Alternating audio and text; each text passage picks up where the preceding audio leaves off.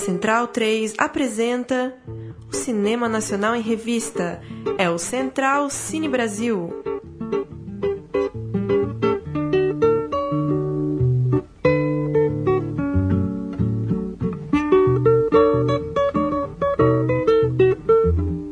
Muito boa noite, está começando agora a 23 edição do programa Central Cine Brasil, aqui na Central 3. Eu sou o Lucas Borges e tenho comigo o Paulo Silva Júnior. Como vai, Paulo? Tudo bem, Lucas? Um abraço para quem acompanha aí o nosso podcast. É, siga indicando aí para os amigos, assine o feed.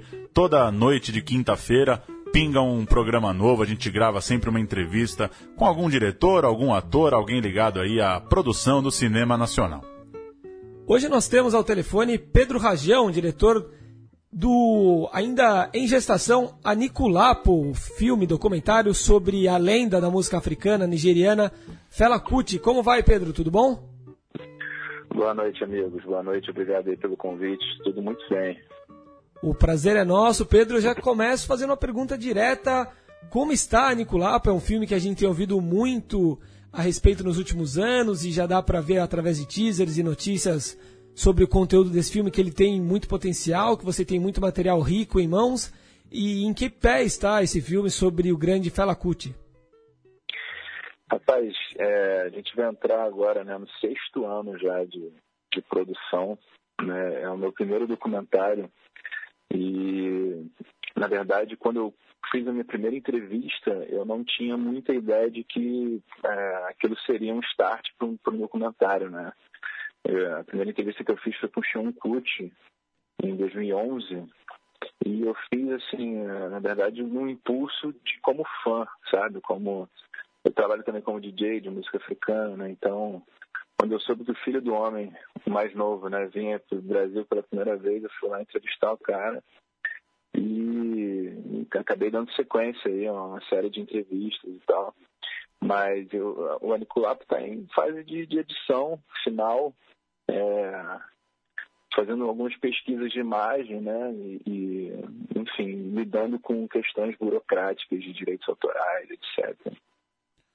Pois é, eu ia perguntar exatamente em cima disso, Pedro. Em que momento que você é, é, você encontrou depois uma produtora? Você entrou em algum, algum meio aí de, de editais e, e busca de recursos? Até, né, como você mesmo citou, para fazer um filme né, que, que envolve um, um, personagem desse, acredito que busca por direitos e, e, assinaturas e papeladas é um trabalho muito cansativo também, né?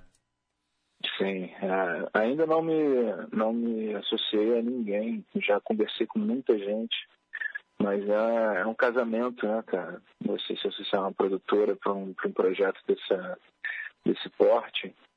Então eu ainda estou, na verdade, é, tomando coragem e, e delineando isso. E Pedro, você explicou que é DJ de música africana, né? Há alguns anos. Já tinha experiência com cinema? Em que momento é, surgiu essa ideia na sua cabeça de fazer um filme, né? E para esse meio, para o audiovisual, para retratar o Fela Kuti? É, eu, bom, eu, eu descobri Fela Kuti entre 2005 e 2006 e passei a pesquisar assim ferrenhamente né, obra dele, enfim, é, outros músicos também relacionados, outros gêneros ali que ajudaram a, a compor Afrobeat, né? É, mas assim, explicar em que momento que eu, que eu decidi fazer é meio é meio complexo, porque foi muito orgânico, sabe? É, como eu falei, assim, a primeira entrevista foi quando o Xeon Kut veio pro Back to Black. E aí, no backstage, antes de entrevistar ele, eu, eu tive o prazer enorme de conhecer o Baba Anne, que é o membro mais velho né, do, do Egypt Aires, que ele toca teclado e, e sax barítono. E ele era, enfim, um fiel escudeiro do Fela, né? Ele é o, o mestre de cerimônia dos shows até hoje, é o cara que entra antes do Fela pra, e do Xen, né? Para apresentar a banda, para, enfim, é, ele, tá com, ele tocava com Fela desde que o Fela tocava jazz, nos anos final dos 50. Então, é, é, na minha primeira entrevista para começar esse material foi muito rica nesse sentido. Então, quando eu cheguei em casa e reassisti aquilo 200 vezes, eu falei, porra, cara, não, não posso parar aqui, né? Eu não vou simplesmente jogar isso no YouTube e, e não dar sequência. E aí eu tive a sorte também de um calendário intenso de, de músicos africanos vindo para o Brasil. Falei com o Femi Kuti, falei com o Mulato Stati, que, que estudou na mesma escola de música do... Né, o Mulato Stati, que pioneiro do Ethio Jazz, né, da Etiópia. Ele estudou na mesma escola que o Fela em Londres. E, enfim, descobri que o biógrafo do Fela, que é o Carlos Moore, mora em Salvador. E foi coletando um monte de entrevista né, nesse, nesse processo. É, não sei nem se eu respondi a tua pergunta, mas é mais ou menos isso. Claro. E em relação à, à linguagem que você está usando no filme, você falou dessas entrevistas, desses encontros. Tem mais coisa? Tem, que, é, além do, do material de arquivo e do papo com essas pessoas, como, como montar esse filme, conseguir também trazer música, trazer uma, uma energia de um, de um personagem tão rico, tão complexo quanto o Fela Kuti? O que, que você conseguiu fazer? O que, que você está é, pensando ainda? Então, a minha, a minha intenção é de mostrar também como que chega a música e a mensagem dele, dele no Brasil. Né? A gente hoje, o Fela é um ícone pop de, de resistência, de, de, de ativismo político, direitos humanos e de musical também, né? Mas no Brasil ele ainda está chegando, assim, é, a gente está vendo que tem uma explosão aí de bandas de Afrobeat e bandas que não são de Afrobeat, mas que bebem dessa fonte no Brasil inteiro. O próprio Fela Day está né, tá se multiplicando em várias cidades, para além de capitais. É, isso é muito bonito de ver. Agora, além de entrevistas, eu fui para o é, Quilombo do que fica em Itacaré, no sul da Bahia. E, enfim, tive uns dias de convivência lá, filmei algumas coisas também, para contextualizar né, com, a, com a própria fundação do, do, do Brasil, né, e, e, como que a, a escravidão produziu, é, enfim, efeitos nefastos né, na, tanto na identidade e, psicologicamente, sim, para o povo negro. Até hoje a gente lida com consequências né, desse processo brutal, mas também serviu, né, assim, é, para uma, uma riqueza, uma, uma, uma mestiçagem musical muito interessante, né? E o Afrobeat é fruto disso também. Então, fui, fui o Quilombo do Haiti, eu fui para Lagos, né, filmar também, fui para Nigéria filmar. E filmei muitos shows, muitos ensaios do próprio Xeon gravando o segundo disco dele aqui no, no estúdio em Copacabana.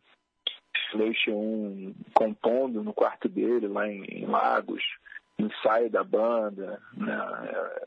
E muita coisa, cara. Agora, nesse sentido de, de tentar trazer o Afrobeat para uma linguagem né, é, é, brasileira, algo mais local, é, a maior produção que eu fiz na vida foi uma.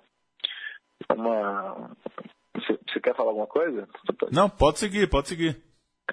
É, eu convidei o Letieres Leite, da Orquestra Rompilés, para fazer um arranjo de uma música do Candeia, né, um sambista de Partido Alto aqui do Rio, clássico, é, junto com Tony Allen, e o Thiago França, do Metametá, e os, os metais do, da Biomir, que é a banda de fute aqui do Rio. Tremendo encontro. Silva, Rubão Sabino, é, o TC Silva, que é de Campinas, um militante negro das antigas, enfim, um timaço para tocar essa música do Candeia num arranjo de afrobeat feito pelo Letieres com o Tony Allen na batera. E isso tá, tem fotos disso no Facebook e tal. É, então o filme vai passear por, por, uns cenários interessantes também. Uma curiosidade, Pedro, qual foi a música do Candeia escolhida? Saudação a Toco Preto, Bacana. do disco Axé. Não, do disco Raiz, de 1971. Legal. E esse material tá, tá inédito ainda, por enquanto, tá?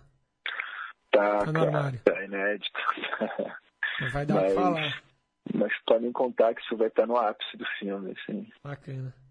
E do que a gente já conheceu do filme, pelos teasers e tal, por, essas pílulas, deu para ver um pouco da sua ida à Nigéria, realmente fantástico esse, esse contato.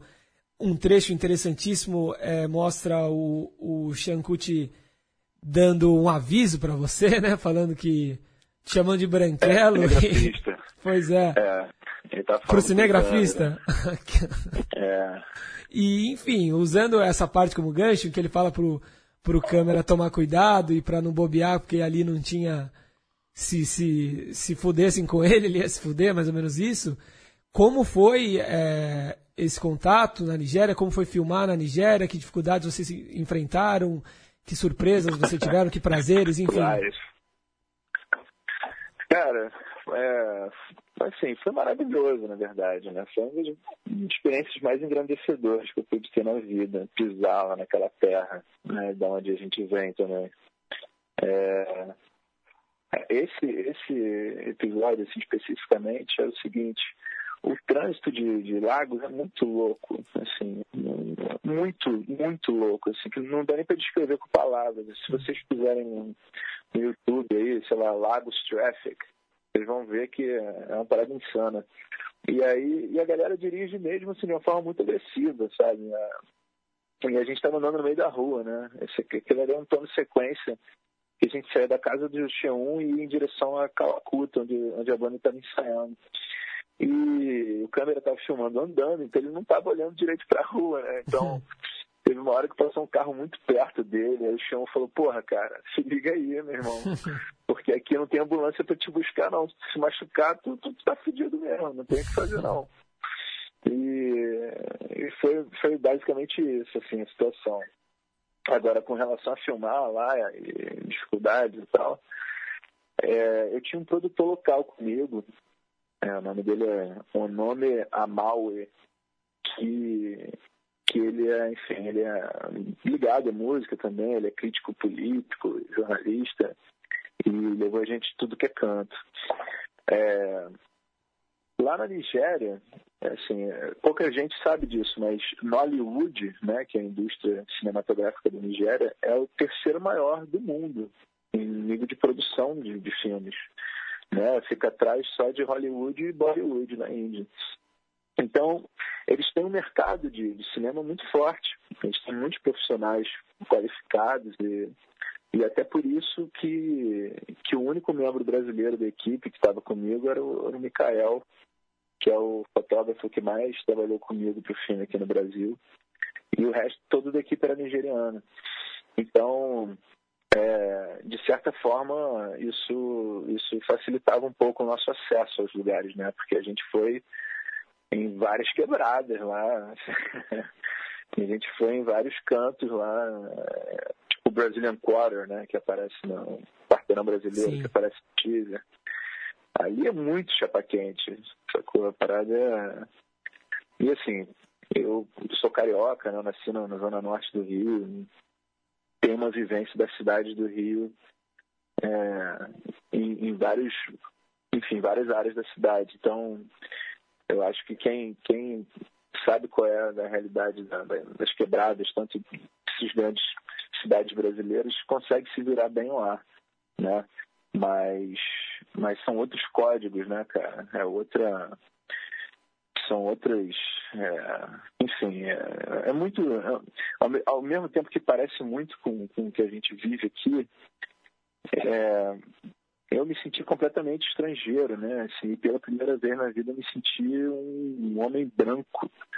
Porque lá, se você passou um pouquinho de, da melanina, você já é branco, né?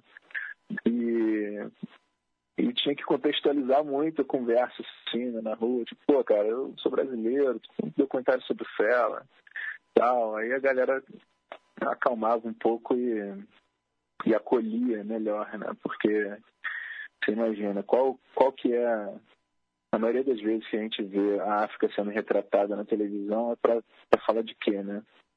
É para falar de miséria, para falar de fome, para falar de violência. E eles são muito, com toda razão, muito desconfiados, né? De qual é desse gringo andando com uma câmera aqui.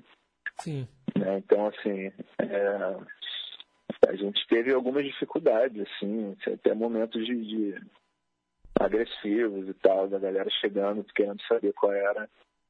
Mas, mas tudo foi muito bem, cara. Até da polícia a gente correu lá. mas, mas foi ótimo, foi maravilhoso. E, Pedro, acho, acho muito legal é, alguém que não vem exatamente do cinema fazendo um filme né, dessa envergadura, de um personagem desse tamanho, né? É, mas a minha pergunta é se, quando você se deu conta de que isso estava virando um filme, se você é, foi beber de alguma fonte do documentário, se tem, tem algum filme que retrata é, um músico, um artista que você tenha gostado recentemente, ou que você viu e falou, pô, aí, aí tem uma sacada legal para retratar uma pessoa, é, enfim, nesses últimos anos, é. durante essa produção, você viu alguma coisa, alguma sacada que de repente te inspirou para o filme? Olha, diretamente não, cara. Sinceramente, assim, eu depois que eu comecei a fazer o filme, eu passei a assistir vários documentários é, sobre música, né? É, mas eu, a, a minha formação, aliás, a minha não formação é em letras e eu trabalho como tradutor também. É, além de além de estar fazendo esse filme né, há tanto tempo eu, eu, eu, trabalho como tradutor já dei aula de inglês já fui guia de turismo é, trabalho com, com, produção cultural também aqui no Rio mas é, eu, não, eu não tive nenhuma formação teórica ou técnica né, para fazer o filme assim foi realmente no tesão e na guerrilha, né, cara? Que eu acho que é onde você mais aprende no cinema, é no campo, é indo para para rua e filmar e, e, e, criticar, chegar em casa assistir de novo e repensar tudo. É, é claro que eu tive muita dificuldade por não ter nenhuma experiência, né?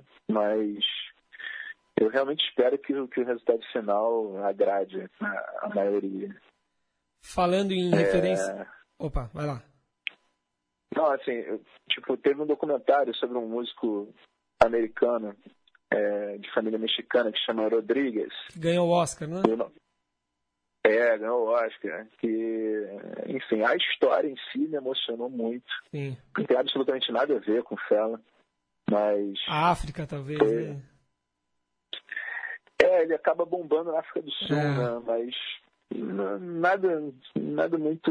Uhum é, não foi uma referência assim, estética nem nada. Né? Eu, eu, espero que, que o filme tenha uma identidade muito própria. Assim. Sim. E que se distancie do que já existe sobre o Fela, né? Que é aquele Music is the Weapon. Uhum. Você viu é também, de certa forma? Como, ah, como... eu assisti milhões de vezes, cara. Uhum. tá no YouTube, milhões né? Inclusive, para quem, pra tá quem no YouTube, assistir. legendado em português Sim. também. E o Finding Fela, né? Que Sim. foi lançado ano passado. Teve um musical, é né? produtores do espetáculo da Broadway. Sim, Jay-Z, o Will Smith, né? Estavam por trás, né? Pesos pesados aí, o Jay-Z e o Will Smith estavam por trás, né? Do, do, documento, do, do musical, né? É, eles também, eles também. E o Steve McQueen, que foi o diretor do 12 anos de escravidão, iniciou um projeto de um filme e acabou desistindo no, pelo caminho, né? sobre o Fela. Pois é, cara. Tem, o Fela tá, tá, em, tá em alta, né? Até a Beyoncé disse que o disco dela tem referência ao Fela Kuti, então. É, mas é isso mesmo, eu acho que o cara tem que ser explorado, né? Nesse sentido de, de tem que se beber muito de Fela mesmo, porque a mensagem do cara é muito profunda e, e a produção musical dele é invejável também, né? São mais de 40 discos. Bandas grandiosas, né? É. é impressionante, né? Uhum. Ele era. Às vezes, às vezes eu não sei se é o eco da minha voz, mas parece que vocês vão começar a falar. e aí eu paro de falar, mas enfim. E só para encerrar então, Pedro, é... já dá para a gente ter uma previsão? Você imagina quando o público vai poder assistir a, a esse documentário? Cara, ano que vem, sem dúvida. Ano que vem, sem dúvida. Eu, eu fiquei. Eu, eu dirigi e produzi um clipe do Sean Kut, né? Não sei se vocês viram Black Woman. Sim, sim. Foi filmado aqui no, no Rio e em Porto Alegre. E como foi um projeto completamente louco, sem dinheiro, que nem esse filme, a gente ficou um ano para deixar o clipe pronto. E dois meses depois, a minha filha nasceu. E aí, enfim, a minha vida deu uma virada é, meio, meio impactante, assim. Mas eu estou bem concentrado para que, que esse filho nasça aí no ano que vem. E pretendo rodar. Vamos, vamos ver qual, qual, qual que vai ser a principal plataforma, né, cara? Porque, uhum. por exemplo, é, é um filme para festival de cinema, sabe? Festivais de gringos de cinema e tal. Mas eu fico preocupado com qual é o, o, real público que vai ter vai estar assistindo, né? Vai ser um nicho cult do, do cinema internacional ou vai ser o circuito de, de cineclube quilombola do Brasil, sacou? Uhum. Eu tô, eu tô desenhando isso, assim, qual, qual vai ser a, a forma de divulgar mais eficiente de acordo com o que o próprio Fela falava, né? Sim. Então, vamos ver, 2017 é o ano. Bacana. Pedro, muito obrigado pelo seu tempo, pela atenção. É, e a gente vai ficar aguardando aqui ansiosamente a Nicolapo, o filme sobre Fela Kuti, documentário. Enquanto isso, recomendo que o pessoal leia a biografia que vocês todos do Carlos Moore, que é um belo livro. Com certeza. E se interessando, leiam também a biografia do próprio Carlos Moore, que é o Pichon. Legal. É uma boa referência. Valeu, Pedro. É, parabéns aí pelo trabalho e força aí para finalizar o filme. A gente, quem sabe, conversa aí no ano que vem, depois de ter assistido. Muito obrigado, camaradas. Olha, parabéns aí pelo trabalho de vocês também. E vamos junto, vamos nessa. Valeu, um abraço. Valeu, Pedro. Um abraço. Um abraço.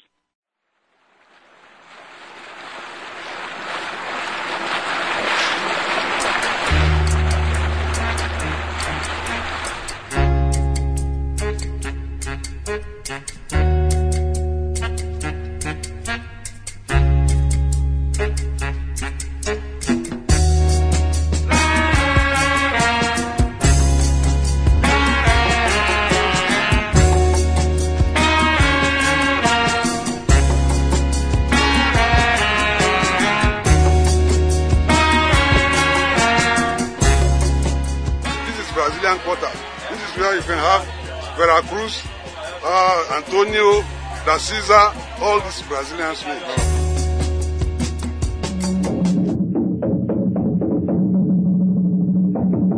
A história do cinema brasileiro. Então, para o bloco de história, no dia 28 de julho, um importante nome da dramaturgia brasileira comemora 56 anos de idade. Essa é a data do aniversário de Luiz Fernando Carvalho, diretor do cultuado longa-metragem Lavoura Arcaica e diretor da atual novela das nove da Rede Globo, Velho Chico.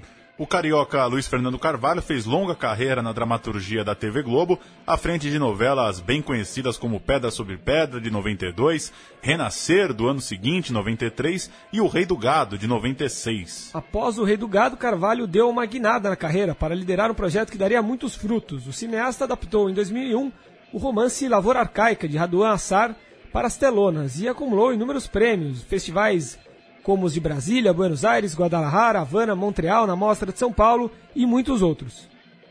Depois disso, outros trabalhos com televisão apareceram no caminho do Carioca até a estreia da novela Velho Chico, esta no horário nobre da TV Globo, durante o primeiro semestre desse ano. A novela das nove tem conquistado bom público, além de angariar comentários bastante positivos da crítica em relação à fotografia e à câmera bastante ousados. Recentemente, em entrevista ao jornal Estado de São Paulo, Carvalho falou sobre esse processo de reeducação do olhar do grande público em relação à fotografia de Velho Chico. Abre aspas para ele.